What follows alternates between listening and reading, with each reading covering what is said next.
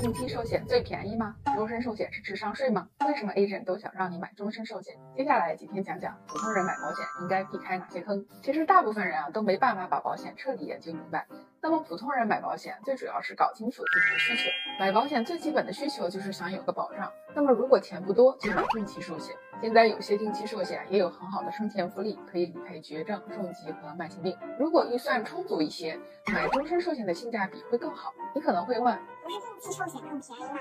为什么说终身寿险性价比更好？是不是因为终身寿险佣金高才推荐？其实保险说白了就是数学，我们用一个案例算一下期望值就清楚了。小美三十五岁，买三十年期的一百万定期寿险，需要差不多两万刀保费，理赔的概率是百分之一，那么收益的期望值就是一百万乘以百分之一等于一万。买一百万终身寿险，十年付清，一共需要八万刀保费，理赔概率是百分之一百，收益的期望值是一百万。算完了，你还觉得定期寿险便宜吗？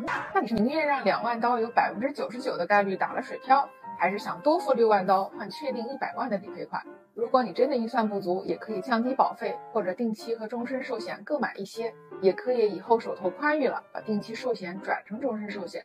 当然，定期寿险和终身寿险各有千秋。